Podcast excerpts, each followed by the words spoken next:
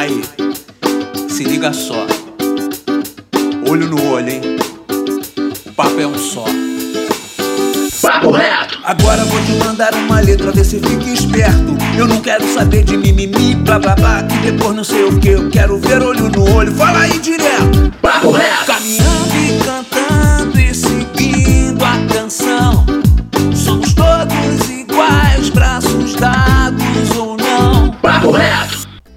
Fala, meu querido e minha querida, meu consagrado e minha consagrada, nosso jovem brasileiro. Hoje não tem dois papos, hoje não tem papo torto, hoje tem papo reto. Nosso maravilhoso podcast promovido pelo Instituto Reação. E nesse podcast vamos abordar o seguinte tema: a música como propósito de vida. O que que você acha que eu tava cantarolando aqui? Música, essa coisa deliciosa que corre do ouvido para o cérebro e nos transmite diversas sensações e emoções no corpo, nos transporta em nossas memórias. A música é a arte que toca a nossa alma. Assim, nesse sentido bem poético. Agora vamos para o mais racional. Pois é, o papo reto em todos os espectros.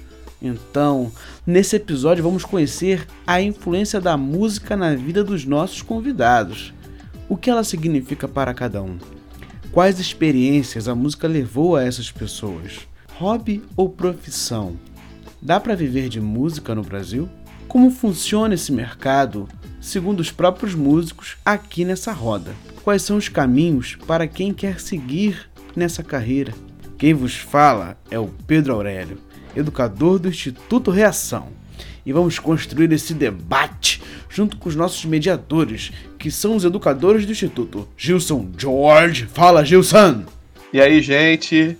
Preparado aqui para esse bate-papo para revelar que eu aprendi a tocar violão para ser o chato da rodinha tocando Legião Urbana. É, nós aprendemos muitos instrumentos. E a Mariana Barbosa. Fala, Mary.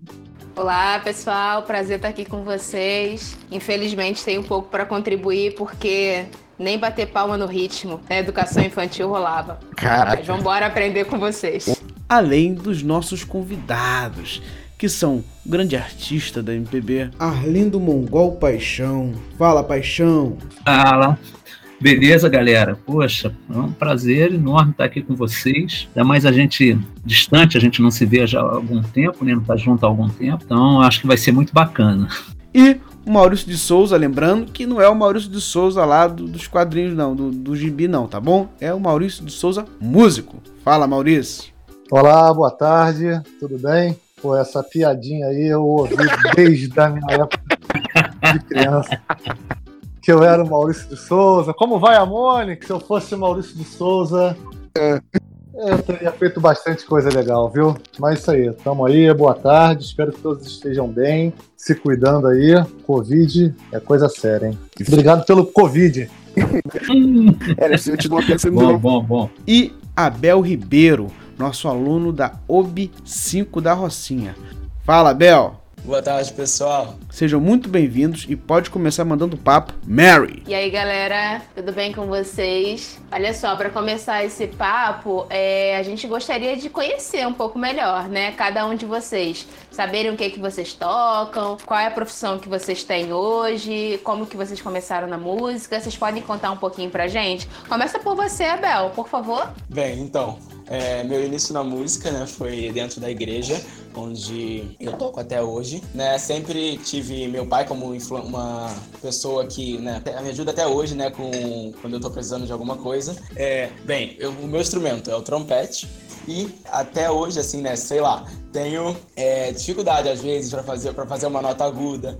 Então, é, eu sempre eu sempre tento como é tá ali junto com meu pai fazendo ajustes no que eu preciso. E desde que eu me conheço por gente, assim, eu nasci ouvindo meu pai tocar. E aí quando eu entrei pra igreja junto com meu pai, quando eu já cresci, aí eu eu me encantei por aquilo. Eu falei, ah, eu quero um instrumento. Eu falei Pode ser o instrumento do meu pai, mas eu falei, não, vou, vou modificar um pouco, vou tocar um trompete, um pouquinho mais difícil. Que é o instrumento do meu pai, é o trombone, né? Então eu falei, o trompete é um pouquinho mais difícil de alcançar umas notas, então eu vou falar, cara, eu quero tocar isso aqui. é mais difícil, é desafiador. E é isso, pessoal. Então vamos seguir com você, Maurício. Fala um pouquinho da gente sobre você, por favor. Tá bom, meu nome é Maurício, né? Tenho aí 40 anos e toco violão desde acho que com 14 anos de idade. Né? A minha história começou um pouco parecida com o Adel, engraçado isso, porque eu estudava num colégio que tinha que era Marista, que tinha banda de colégio e eu sempre fui encantado pelo saxofone. Eu sempre gostei de saxofone, talvez pelo campo melódico dele, pelas frases que ele proporciona o instrumentista fazer, né? E tinha esse saxofone na banda. E aí eu fui fazer teste para ser saxofonista. E aí o cara falou para mim: a sua bocadura é de trombonista. Me colocou como trombone de vara. Eu comecei, na verdade, como trombone de pisto, depois eu fui pro trombone de vara e acabei tocando um pouquinho de trompete. Também tinha a mesma coisa, meu pai sempre tocou violão, né? E graças a ele, eu agradeço muito a ele, assim, pela influência musical que ele me deu, porque ele só ouvia MPB e jazz, então isso aí me, me fez gostar muito. Eu digo até que eu sou das antigas, que eu não tenho esse gosto musical que hoje em dia está tocando nas rádios, né? E foi isso. E aí eu comecei a tocar bastante violão, e aí eu, por volta de 19 anos, eu tive uma banda de reggae, que eu cantava e tocava guitarra, e aí a banda de reggae era composta de nove integrantes, a gente se espelhava na banda do The Wailers, que é do Bob Marley, que são nove integrantes, então tinha sax, trompete, trombone, percussão, batera. Era uma banda bem bacana e a gente fez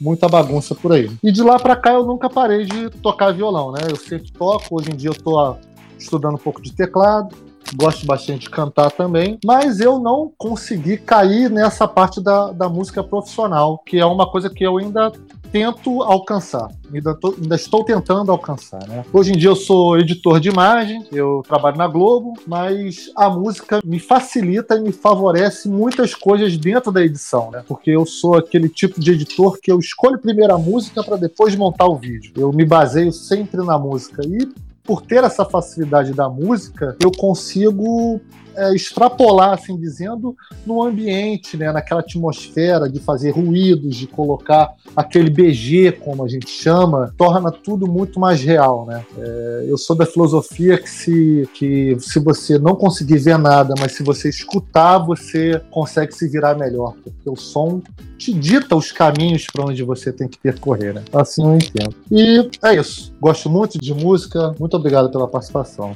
Beleza, interessante perceber né, que apesar de não atuar aí na, na vida profissional, questão da música, ela interfere na tua atuação como um todo, né? E você, Arlindo, fala um pouquinho pra gente. Bom, eu, eu acho que eu comecei, acho que ninguém aqui era nascido quando eu comecei na música. Mas, na verdade, eu comecei com 12 anos, apesar de ter vivido com música a minha vida inteira. Eu era morador de um cortiço, né? E é o cortiço é um universo fantástico, porque tinha gente, morava gente de tudo quanto é lugar do Brasil, entendeu? Gente de todas as cores, de todas as raças. E isso que o pessoal chama hoje de pagode, fundo de quintal, é todo domingo isso acontecia no quintal do cortiço. Meu pai tocava violão, mas eu não, eu só ficava curtindo ali, moleque, rodando em volta da mesa, né? Onde cada vizinho trazia uma galinha, uma farofa, um macarrão, uma coisa assim, né? E aquele som rolando no domingo. Parava um pouco à tarde para a gente ouvir o rádio, as transmissões das partidas de futebol. Só tinha uma televisão no Curtiço, naquela época ainda não passava jogo, a televisão era preta e branca, só para vocês entenderem da época que eu sou. Né? Então eu vivia aquela música, aquele momento musical, eu vivia, mas eu não tocava nenhum instrumento. O meu sonho era ser jogador de futebol. E por incrível que me levou para a música foi o futebol, porque eu com 10 anos de idade, eu fiz um teste para jogar, era futebol de salão, hoje chamado futsal, no clube do bairro, porque eu não tinha grana para ser sócio do clube, mas se eu fosse atleta, eu conseguiria ser sócio atleta do clube. E eu passei no teste, eu jogava direitinho e tal. E nesse teste eu conheci o meu parceiro, com 10 anos, que é o Oswaldo Montenegro. E ele já era compositor com 10 anos, já era tudo isso. E a gente ficou muito amigo. E esse cara acabou me tirando basicamente do futebol e me levando para música, porque porque é, eu ali, investindo na minha carreira de futebol, né, mas com 12 anos de idade eu perdi meu pai, que era a pessoa que me incentivava, que me levava para treinar. Eu treinava no Grajaú, futebol de salão, e jogava no Dente de Leite do Flamengo, olha só. E aí eu perdi meu pai e parei com esse negócio de frequentar futebol, apesar de continuar jogando lá futebol de salão, que era praticamente do lado da minha casa, e comecei a, a participar mais das reuniões na casa do Oswaldo, que o pai dele sempre fazia seresta e tal, aquelas coisas. Eu sou do tempo da seresta ainda, gente, né? Vivi um momento musical muito rico, que era um momento de transição. A gente estava no meio do, do auge da bossa nova, a Jovem Guarda estava começando a explodir, né? então era uma mistura, era muito eclético. Então eu ouvi Ângela Maria, Calbi Peixoto, Roberto Carlos, Erasmo Carlos, Renato Seus Buqueps, Tom Jobim, Vinícius de Moraes, Golden Boys, eu ouvia tudo. É, era uma mistura, o Cortiço tinha, de, tinha gente que gostava de tudo, entendeu? Beatles eu ouvia dentro do Cortiço. Aí eu comecei mesmo a, a trabalhar profissionalmente lá para os 16, 17 anos puxado pelo Oswaldo, entende? E ele sempre, não, você é um cara muito musical, vamos embora, vamos começar aí. Então, Acertou, né? Ó. né, eu não sei se ele acertou, mas quer dizer, eu acertei, eu dei uma sorte muito grande, né, por ter conhecido esse cara e acabei vivendo de música, né? Eu sou músico desde então na minha vida. Só uma observação que eu queria fazer, engraçado o Arlindo falar essa coisa do futebol, né? Porque os grandes sambistas, eles tentaram ser jogadores de futebol e acabaram caindo na música, né, Arlindo? Diogo Nogueira, Sim, João Nogueira. Sim, também, muito. Né? e eram bons de bola.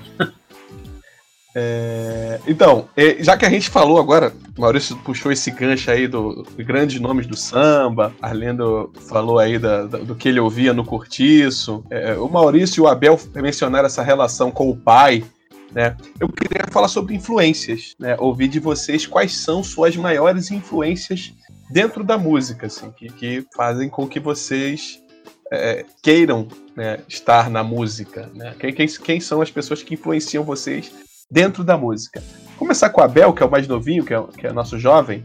Né? Quem, quem você escuta, Abel? Quem é, qual é a sua influência? sem querer ser um tanto quanto clichê, mas o, a pessoa com, que- com quem eu tenho uma influência não é famoso. O outro é, mas. é, bem, a pessoa que eu tenho. A primeira pessoa que eu tenho influência é o professor de trombone da Orquestra de Câmara da Rocinha, que é uma pessoa que me ajuda muito, é uma pessoa que eu me inspiro porque ele toca muito bem. E o segundo, o segundo famoso, só que falecido, é o Louis Armstrong né, que é, praticamente a personificação do jazz, que eu tenho essa, muito, essa pegada pro jazz, porque eu toco trompete e tal, e é isso. Qual o nome do seu professor, Abel? Ah, o nome do professor é Luiz Cláudio. Boa. Luiz Cláudio foi uma inspiração muito boa para mim quando eu entrei ali na Orquestra de Câmara da Rocinha, que é no prédio do Rinaldo Delamare. O Luiz Cláudio. Se o Luiz Maurício? estiver ouvindo, parabéns. Parabéns, professor Luiz. O Luiz Cláudio, esse Luiz Cláudio é o do Raça Negra? Não, né? Tô falando besteira, né? Não, não, que eu saiba não. Maurício, você pode comentar suas influências? Que eu aposto que é Bob Marley. Não, olha, uma das influências era o Bob Marley. É, o Bob Marley, para quem até não sabe, ele era um, um cara muito audacioso, assim, se dizendo, né? Porque ele aprendeu a cantar com Peter Tosh, que inclusive cantava em igrejas, né? E ele, apesar de ter aquela voz franzesa dele ali, baixinha, ele teve a coragem de bater contra, as- contra o sistema de grande repreensão que tinha naquela época, né? E ele fez muitas músicas. Até acho que até hoje em dia você ouve as pessoas ouvindo Bob Marley, né? E ele já morreu há quase 40 anos, se não me engano, 37 anos, né? Mas eu, assim, mas a- eu gosto muito, muito, muito de MPB. Eu tenho uma inveja muito grande do Arlindo de ouvir ele falando isso que ele conviveu ali com esse pessoal, porque esses aí são pra mim os feras brabas, assim, sabe? É, eu adoro Tom Jobim, eu adoro o João Gilberto, eu adoro o João Bosco, é, Caetano, Chico, todos esses, eu, eu assim, eu até me perco no nome porque eu gosto de praticamente toda a MPB. Tim Maia, Elis Regina, Clara Nunes, sabe? Diogo Nogueira, João Nogueira. Esse pessoal, pra mim, assim, ele, eles são a nata da nata, né?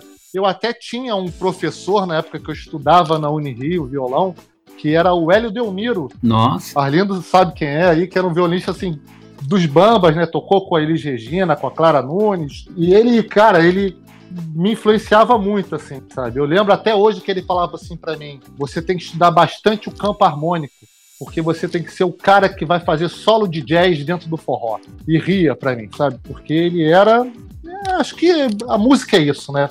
Você transpirar a música, você viver ela a todo momento, né? Para mim, eu, eu defendo uma coisa que a, a música é a única figura de linguagem para mim que te leva para qualquer lugar e qualquer época. Entendeu? Você pode ter vivido aquilo quando você era pequeno, a sua avó cantava aquela música para você. Você tá com 100 anos, tu ouviu aquela música, tu vai lembrar da casa da tua avó. É que nem um cheiro, uma comida, sabe? A música para mim ela ela marca um momento. E eu também gosto muito de jazz, né? Adoro jazz, eu adoro Chet Baker, adoro Joe Pass, sabe? Adoro Louis Armstrong também. Eu acho que é isso. Acho que quanto mais a gente abrir o leque, mais feliz a gente fica. Eu queria agora é, modificar um pouco a pergunta pra você, Arlindo, porque eu queria que você comentasse tanto das suas influências que te fizeram ir pra música, né, que te influenciaram a ser músico, e eu queria que você desse uma um panorama de agora, o que que te inspira atualmente, né, só pra gente ter essa, essa noção. Ah, legal, legal. Bom, assim, a minha influência. Um outro detalhe que também da minha infância, tinha um grupo né, da, da Jovem Guarda chamado Renato e seus Blue Caps. Eles faziam muitas versões dos Beatles, que a gente não sabia falar inglês, então a gente comprava os discos do Renato e seus Blue Caps, que eram versões. E esse grupo, eles ensaiavam na casa ao lado do Curtiço. Então a gente, moleque, eu me lembro da gente sentado no muro assistindo o ensaio deles. Esse grupo foi muito famoso na época da Jovem Guarda, participou daqueles programas do Roberto Carlos. Então, como eu falei, a minha influência foi muito eclética, né? Eu convivi com tudo, mas eu gostava mesmo, por incrível que pareça, era da música negra americana. Ray Charles, Steve Wonder, Jackson 5, eu via muito isso porque eu tinha é, no cortiço um vizinho que era marinheiro. Então, de vez em quando, ele aparecia com os discos pequenos, rotação 45 na época, Aham. e você precisava de um adaptador para fazer tocar, porque o disco tinha um buracão no meio, não era aquele buraquinho do vinil, não, entendeu? Então você precisava de um adaptador. E ele, de vez em quando, aparecia com esses, com esses discos da Motown. A Motown foi a gravadora da música negra americana, né? Que desbancou, que atingiu os picos da Billboard nos Estados Unidos, assim. Então eu ouvia muito esses caras, isso me influenciou muito. Mas também me influenciava muito Ângela Maria, como eu falei, Agnaldo Timóteo, Calbi Peixoto. E eu acho que essa riqueza musical, né, essa diversidade, né, fez com que eu gostasse de tudo na minha vida, de sertanejo. E eu, hoje em dia, eu não tenho... é, é, eu uso muito a composição para fazer jingles e coisa assim, eu não tenho dificuldade de passear pelos estilos musicais. O que eu sinto falta hoje em dia, e eu vejo isso aqui em casa mesmo, que meu filho agora está fazendo as produções musicais, e eu falo com ele, cara, vai ouvir Miles Davis, vai ouvir James Brown, entendeu? Os, caras estão fazendo loop aí dessa rapaziada, estão pegando sampler dessa rapaziada. Então eu sinto que a galera é, não tem esse universo, não, não, não conversa com esse universo musical. O que, cada vez, na minha opinião, empobrece melodicamente a nossa música, né? Mas a nossa música continua rica, ainda continua rica, porque nós temos um ritmo fantástico, mas eu acho que falta essa referência, né? Porque até hoje, cara, Bach é referência. Para quem faz melodia, tem que ouvir Johann Sebastian Bach, porque é o rei da melodia. Exatamente. Tem que ouvir Pixinguinha, porque é o rei da melodia. Então, eu acho que falta isso muito na, na, na garotada hoje em dia. Então, Arlindo, você até me deu um gancho para falar o seguinte: é, existe uma maneira é, muito interessante de você conhecer as- essas referências mais antigas, né? Que é através do rap ou hip hop. O rap, o hip hop, eles usam nos seus samplers, que são a base para escutar as músicas, a base da criação dessas músicas, é, ali, nessa base, na música do fundo ali, e os Racionais MCs são um belo exemplo disso, tá tocando nas pegadas, né? Tá tocando James Brown, tá tocando Marvin Gaye, tá tocando Tim Maia, tá tocando samba, né? Você vê o Marcelo D2 aí que mistura samba, pega músicas de samba e coloca o rap em cima dessas músicas. Enfim, essa é uma maneira ótima de você aprender mais e ter mais referências musicais, né? Agora eu vou passar a pergunta para Mary. Gente, eu não sei, a galera que deve estar escutando a gente não sabe, mas a gente tem a oportunidade de trabalhar com Arlindo e é muito enriquecedor pra gente ouvi-lo contar essas histórias e também ouvir falar um pouco sobre a trajetória dele enquanto artista da música. Então, Arlindo, eu queria que você falasse um pouco pra gente é, é quais são os desafios né, que você passou, passa para viver de música no Brasil. É, por incrível que pareça, os tempos são diferentes, mas os desafios são os mesmos. O que, acontece? A gente vive num mundo capitalista. Não tem como fugir disso. Então, na minha época, isso acontecia. Toda vez que alguma coisa nova aparecia, a indústria capitalista pegava aquilo, transformava aquilo em série e jogava para gente, né? A gente vivia um momento, na minha época, vocês ou eram crianças ou não eram nascidos, mas na década de 70, o repertório da, da nossa rádio era de 90% da música americana. Então, o que, que acontecia? É, no meio disso tudo, por incrível que pareça, já no finalzinho da, do regime militar, o Figueiredo, que era o presidente, determinou que tinha que ser meio a meio. 50%, 50%. Por que, que a gente ouvia 90% de música americana? Porque o nosso ouvido se acostuma com, com aquilo. Meus pais ouviam Orlando Silva, Pixinguinha. Eu já comecei a me acostumar ouvindo João Gilberto, né, Chico Buarque, Gilberto Gil, e a galera hoje em dia ouve Racionais, o ouvido vai acostumando. Então, começa a vender aquilo que você está ouvindo. Como a gente vivia sobre essa dominação imperialista, vamos dizer assim, americana, a música americana vinha com força, porque quem é que vendia 200, 300 mil discos?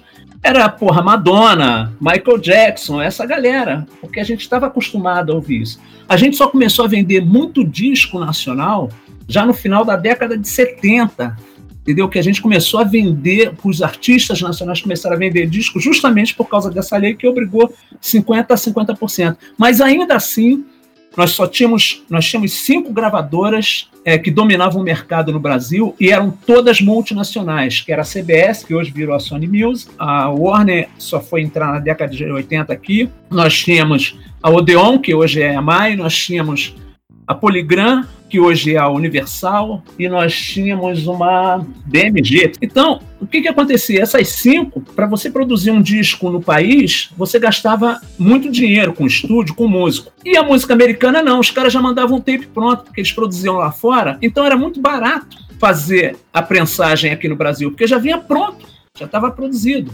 Então, se gastava 300, 400 mil para fazer um disco no país, esses 300, 400 mil se transformava num, numa correspondência de correio, só que mandava o tape já pronto para cá.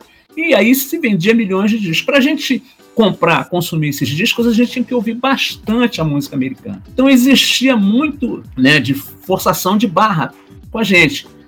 É, modelo capitalismo, vamos vender, né? Hoje em dia também acontece isso. Né? A gente vê a internet, mas por incrível que pareça, você vai ver os grandes volumes, com raríssimas exceções, e aí você falou do Racionais MCs, que tem uma produção independente muito forte, mas com raríssimas exceções, os bilhões de views na internet são da Sony Music, da BMG, entendeu? São é, dessas margens que funcionam, que dominam o mundo musical, o mundo, que dominam o mundo musicalmente, vamos dizer assim. Entendeu? E tem, eu li uma vez até um, um texto de um cara falando: Poxa, os Estados Unidos, antes de entrarem com a arma no país, eles entram com a música, com o teatro e tal. Ah, agora que todo mundo gosta da gente, vamos entrar com a arma, vamos dominar tudo. Essa coisa. Isso é uma, uma posição imperialista, é um, é um, é um modo de vida que a gente tem. Então a gente tem essa, por incrível que pareça, a gente ainda enfrenta essas barreiras nos grandes veículos de comunicação hoje em dia, que são patrocinados por essas grandes gravadoras ainda são. Nós enfrentamos ainda até com relação à internet, nós enfrentamos o boom de informações que essas grandes gravadoras jogam, porque eles não querem largar o osso. A arte dá muito dinheiro. A arte é um entretenimento. Eu, se não me engano, eu acho que é o quarto o quinto produto dos Estados Unidos, é, comercial. É a arte. E a gente só perde a arte, o artista só perde para tráfico, entendeu? Armas e pô, aí bota aí, sei lá, petróleo, alguma coisa assim, entendeu? Mas a, a arte está ali entre o quarto e o quinto produto do mundo, entende? Só fazendo aqui um adendo ao que o Arlindo falou, é, ele comentou né, que as grandes gravadoras têm essa influência mundial na música com seus vídeos com bilhões e bilhões de views. Só que o que acontece? O nosso ouvinte pode estar se perguntando: ah, mas o vídeo do Condzilla também tem milhões e milhões e milhões de views. A diferença é que os vídeos do Condzilla estão restritos ao Brasil, enquanto as grandes gravadoras possuem escritórios em diversos locais do mundo. As gravadoras, as grandes gravadoras estão na Ásia, estão na África, estão na Europa e também estão em toda a América, Oceania. Portanto, por mais que o Condzilla tenha milhões de views, não tem a influência que as grandes gravadoras têm no mundo inteiro. Agora Agora passar a pergunta para Mary. Maurício, lá no começo da, da, nossa entrevista, você falou um pouco da sua banda, né? Que você teve uma banda de reggae e depois você complementou falando um pouco do teu desejo de um dia viver de música.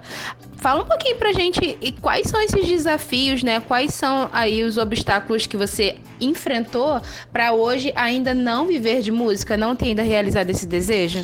É, lá quando eu tinha uns 18 ou 19 anos, a gente se encontrava, né, como disseram aí, tocar aquele violãozinho para tocar aquela Legião Urbana, mas só que o nosso Legião Urbana era um Gilberto Gil, um Jorge Ben, esse mesmo ritmo aí, as rodinhas de amigos. E aí resolvemos fazer uma banda, né? E nessa época do futebol também, engraçado isso, porque a gente jogava futebol na praia e um dos caras que jogava futebol na praia, ele era o produtor da banda Dread Lion, aquela que, que tinha de reggae, que é do Luiz Carlinhos, que até tá no cenário musical hoje em dia aí, né? E aí a gente sempre tocava violão na praia e tudo mais, e aí um dia ele falou, pô, vocês fazem um som legal, vocês não querem abrir um show? E a gente, show de quem? Do Dread Lion. A gente abriu o show do Dread Lion, a gente tem que ensaiar muito, né? E aí começamos a ensaiar, a gente viu que tinha uma afinidade pra coisa, assim, o meu batera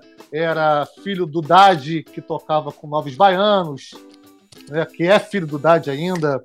Então, é, às vezes que o nosso baixista faltava, o Dade ia e fazia uma canja, ou o outro filho, o Daniel. Então, o círculo de amizades também contribuiu bastante, como assim do Arlindo, mas só que o Arlindo teve muito mais sorte, né? assim dizendo.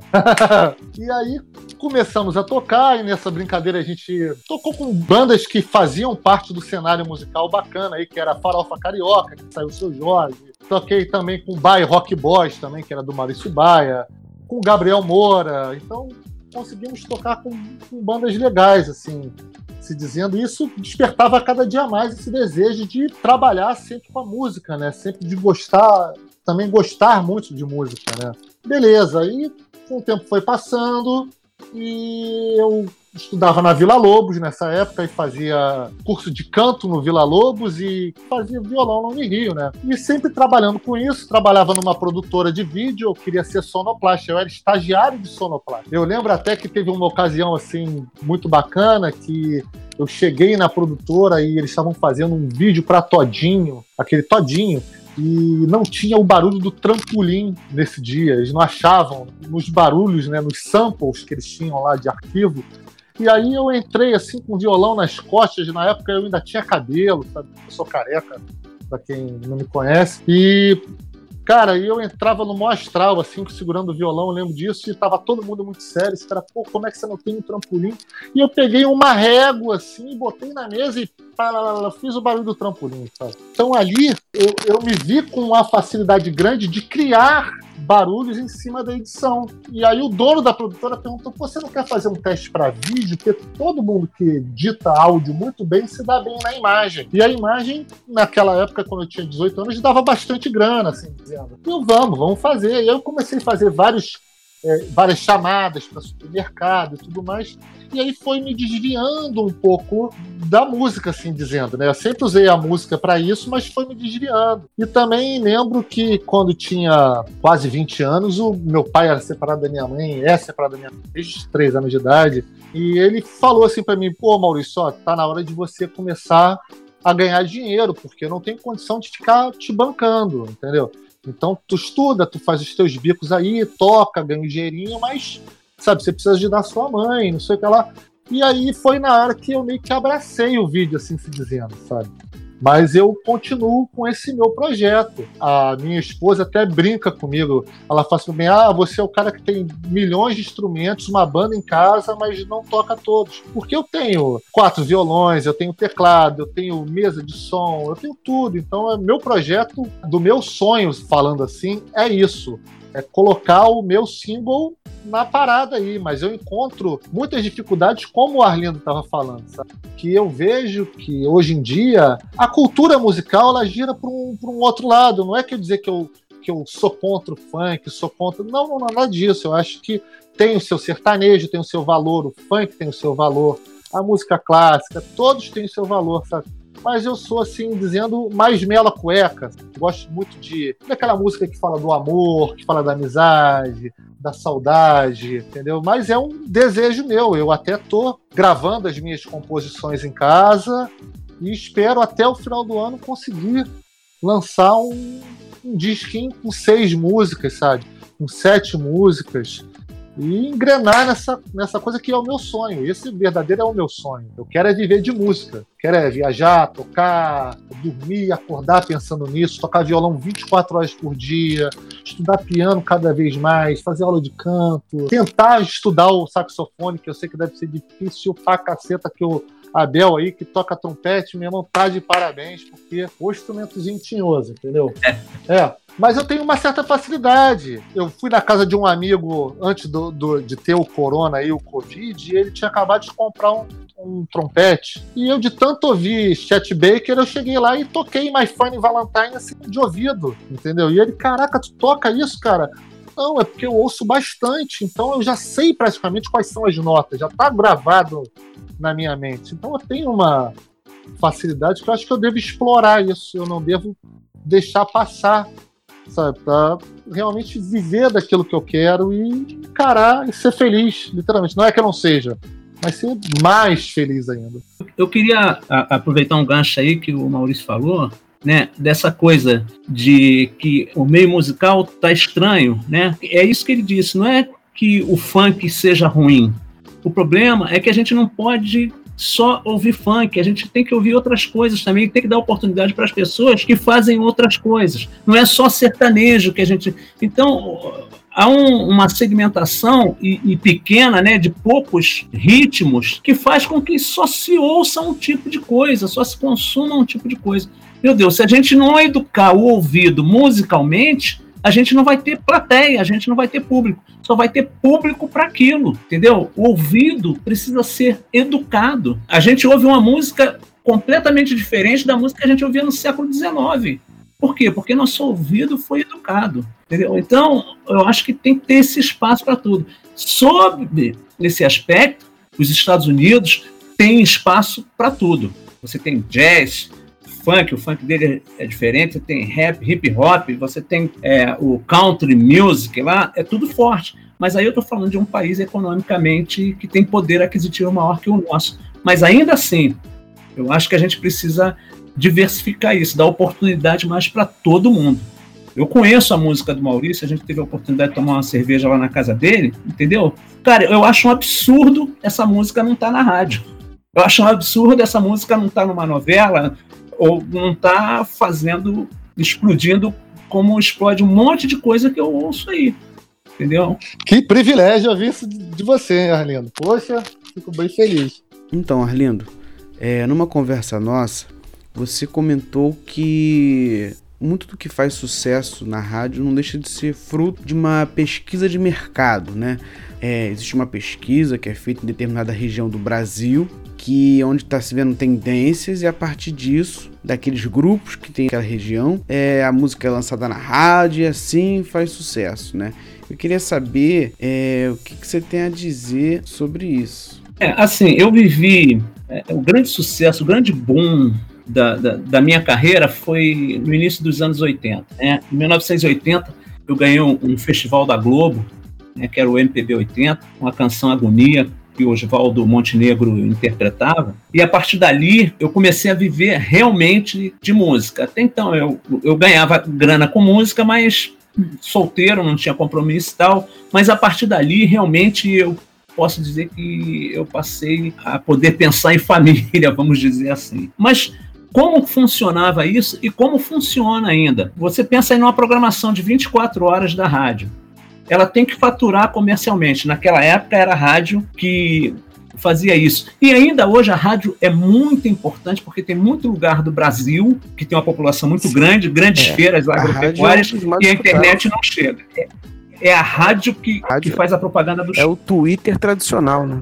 Exatamente. Então o que, que acontece? As grandes gravadoras, como eu falei, dividiam a, a, rádio tem 24, você tem 24 horas de programação, mas ninguém ouve rádio 24 horas. Nós ouvimos rádio de 10 da manhã, o pico mesmo, de 10 da manhã, vamos dizer, a 8 da noite. Então, de 10 às 20, nós, dessas 24, nós passamos para 10 horas de rádio. Cinco gravadoras com tendo que vender milhões de discos. Então, elas basicamente através de jabá, né? Às vezes era o dinheiro diretamente para o programador, ou às vezes ela comprava comercial da rádio. Ó, vou comprar o comercial da rádio, mas você vai tocar cinco vezes o Roberto Carlos, cinco vezes a Cidade Negra, cinco vezes Chitãozinho Chororó. Então eles dividiam isso. Então, para garota... Que não é desculpa, Arlindo, ah. que não é tão diferente da televisão, né? Que é Exatamente. a mesma coisa, né? É a mesma coisa, é a mesma coisa. Entendeu? Então, essa pesquisa de mercado que a rádio faz, isso é fajuta, entendeu? Essa pesquisa tem a ver com que quem está metendo dinheiro na rádio precisa vender. Que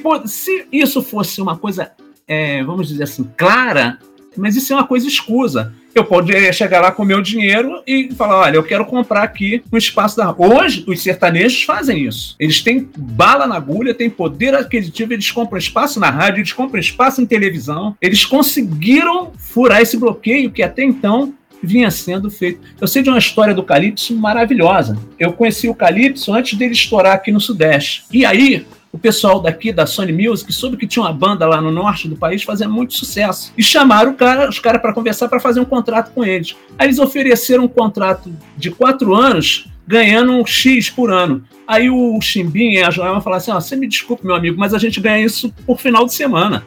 Entendeu? Então, tem uns grupos assim que conseguem sobressair dentro. Esse sim, esse é pesquisa de mercado, pode fazer, entendeu? Pode comprar show dele se você é empresário, pode comprar porque ele vai levar o público, não vai te dar prejuízo. Mas nem sempre é assim. A gente já teve muita coisa tocando na rádio que era um fracasso de show. Eu saía com o Oswaldo pelo Brasil fazendo show e às vezes eu via entendeu? É, porra, empresários reclamando, porra, gastei uma grana com fulano de tal e não veio ninguém, porque a gravadora fazia um fake, já existia a fake music, entendeu? Daquilo, porra, esse é o sucesso. Comprem, comprem o disco, garotada, compra aí, ouve que, porra, esse é o som. Entendeu? Pô, eu já vi gente sendo rainha do swing sem saber sambar, sem saber batucar qualquer coisa.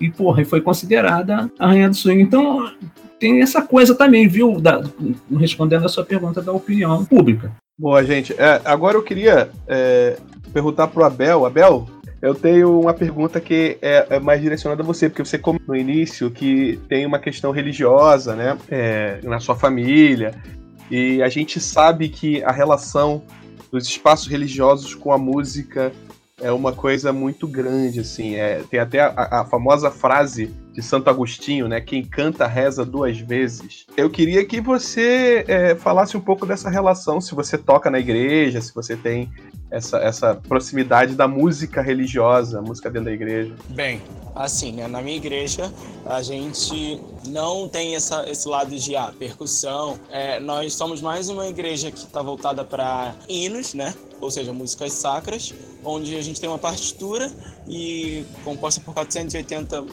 hinos e a partir dali nós louvamos a Deus. E é, minha relação com a igreja né, foi sempre essa de estar tá ali tocando, podendo ajudar, claro, voluntariamente, porque não há pagamento por você estar tá ali, é, uma, é algo que você faz voluntariamente, né, para poder ajudar o conjunto. Então, é, essa sempre foi minha relação com a igreja, de voluntariado assim como todos, todos que estão ali, estão se voluntariando para um bem uhum. comum. Então a igreja também tem uma relação dessa de, de, de, ensinar, né? Geralmente muita gente conheço amigos aqui que sabem tocar guitarra, sabem tocar muitos instrumentos, aprenderam a tocar na igreja, né? E aí eu não sei se você teve essa experiência ou se na sua igreja tem esse perfil. Bem, assim, a minha igreja também tem uma aula de música, mas eu aprendi mesmo, aprendi com meu pai.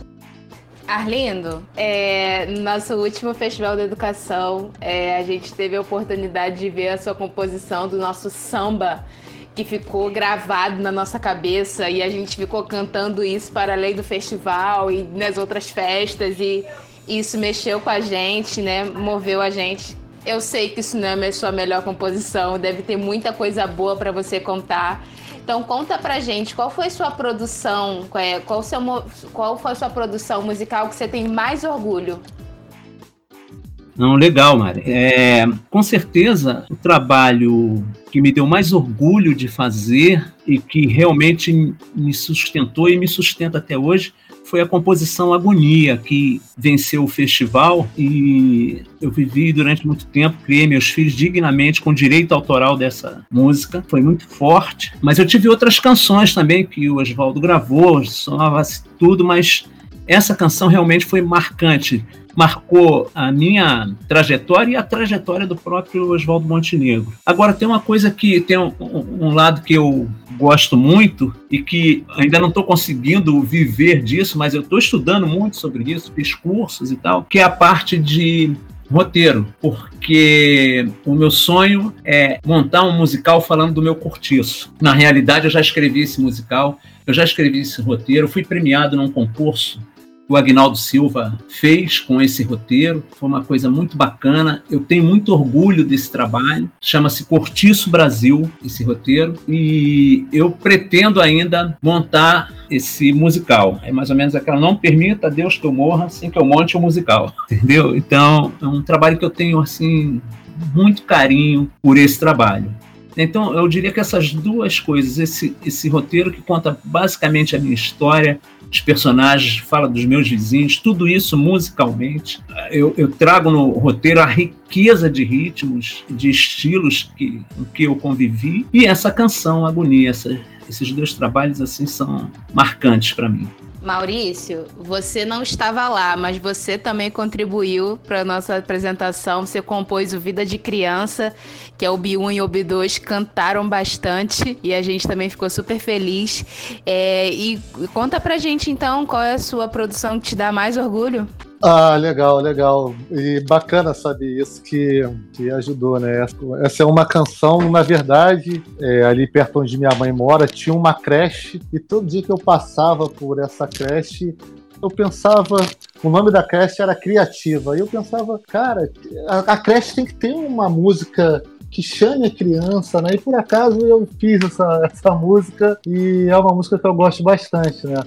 Assim, eu eu, graças a Deus, eu todo momento que eu posso, eu tô com o meu violão no colo. Então, eu acho que se eu puder acordar já abraçado nele, eu já fico mais feliz, entendeu? E eu tenho assim uma facilidade muito grande é, é para solfejar notas e melodias. E então eu acho que eu sou temperamental, assim dizendo. Porque se eu fizer uma música amanhã, eu vou gostar dessa música até eu fazer a próxima, entendeu? E eu não paro de tocar ela, eu fico tocando ela todos os dias, todos os momentos, todas as horas. A minha, a minha mulher que fica do meu lado, ela cantarola até a minha melodia para mim, assim. É, eu tô em casa, sei lá, fazendo comida, ela vem na cozinha, olha para mim e cantarola a minha melodia. Eu acho de tão chato que eu devo ser que eu não paro, eu fico repetindo, repetindo, repetindo, repetindo, repetindo. E, aí, e tem muitas, assim, na época de que eu tinha uma banda de reggae, a gente fez muitas músicas legais também. Acho que é aquilo que eu falei, a música para mim são momentos.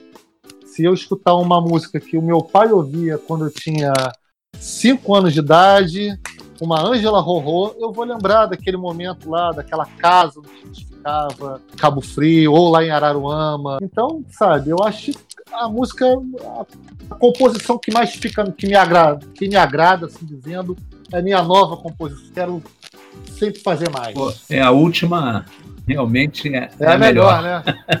Abel, você que é nosso astro né, na, nossa, na nossa feira literária, sempre que você toca pra gente, todo mundo para pra te ouvir. Conta pra gente qual é a tua produção que tu tem mais orgulho acho que é a minha produção de todo dia, quando eu toco algo que, assim, né, eu consigo sentir no coração, eu consigo mentalizar que outras pessoas podem estar ouvindo o som que está saindo do meu instrumento e tocando na, no coração e na alma delas de alguma forma, acho que assim uma produção diária dessas músicas e qualquer outro tipo de composição que faça eu me sentir bem já é uma produção que importa muito. Então é sempre significante toda a produção diária que eu possa vir a fazer com trompete, trombone e outros instrumentos de sopro, porque é a minha área. Beleza, Bel, parabéns pela tua experiência. Galera, foi muito bom ouvir vocês, mas infelizmente o podcast tem um tempo, né? A gente precisa cuidar disso.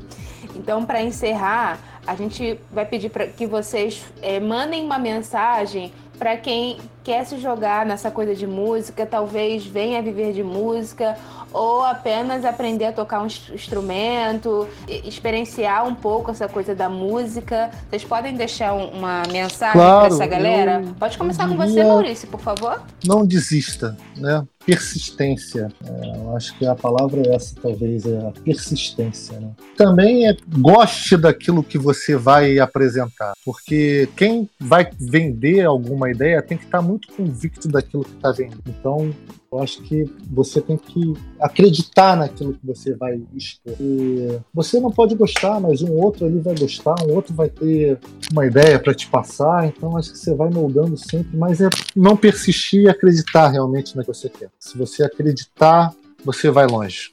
Valeu, Maurício. Persistência. E você, Abel, quer deixar uma mensagem para a galera? Sim, eu vou deixar essa mensagem. Vamos lá.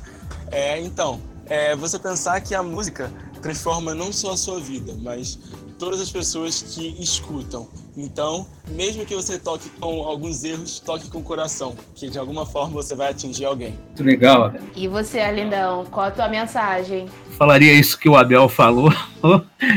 que é muito bacana isso. E é o seguinte, a música está na vida das pessoas assim como a água e como o ar, entendeu? Não se vive sem música. É uma ingenuidade você pensar que você não gosta de música ou não. Então, partindo desse princípio, sempre que você puder tocar um instrumento, sempre que você puder aprender alguma coisa, cantarolar, cantar no chuveiro, tudo isso faz parte porque não se vive sem música. Não dá para imaginar o mundo sem a música. Então, o resto vai ser consequência. Aquilo que o Maurício falou de persistir, de continuar, vai ser consequência. Mas a música é vital. É o que alimenta, é o que diverte nesse momento, né? Eu me lembro da, da mãe de um amigo meu, com 94 anos, já com Alzheimer, não reconhecia ninguém, e às vezes ele me chamava para ir lá na casa dele tocar um violão para ela, ela sabia a letra de todas as músicas. Eu cantava as músicas do tempo dela lá, músicas que meu pai cantava e tal.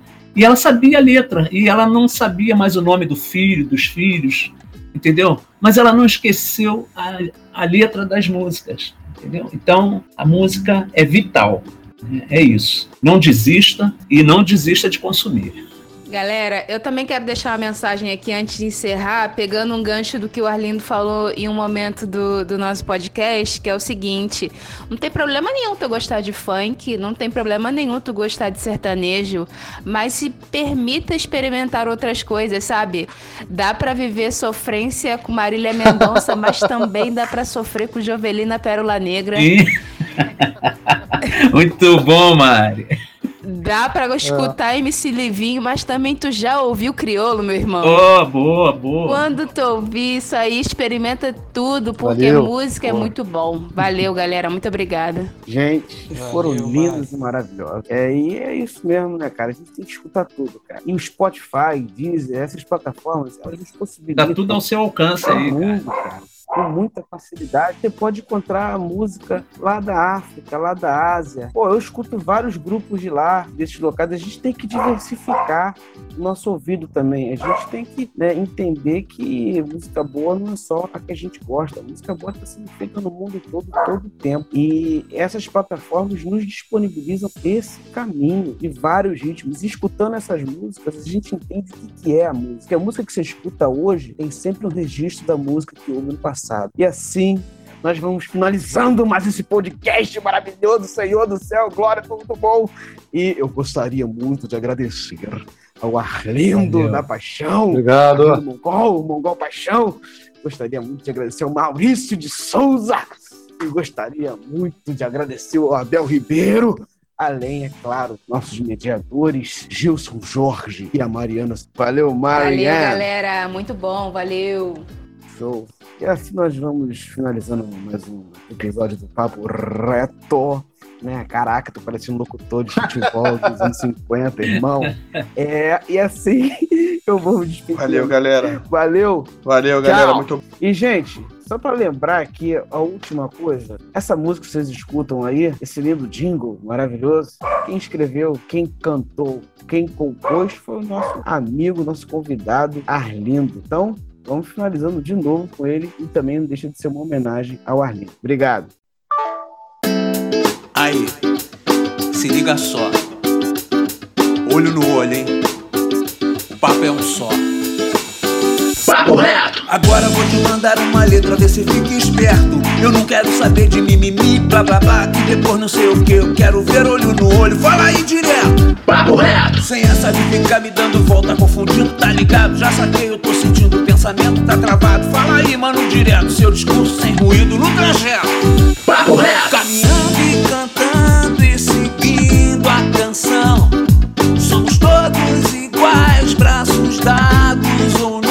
papo reto.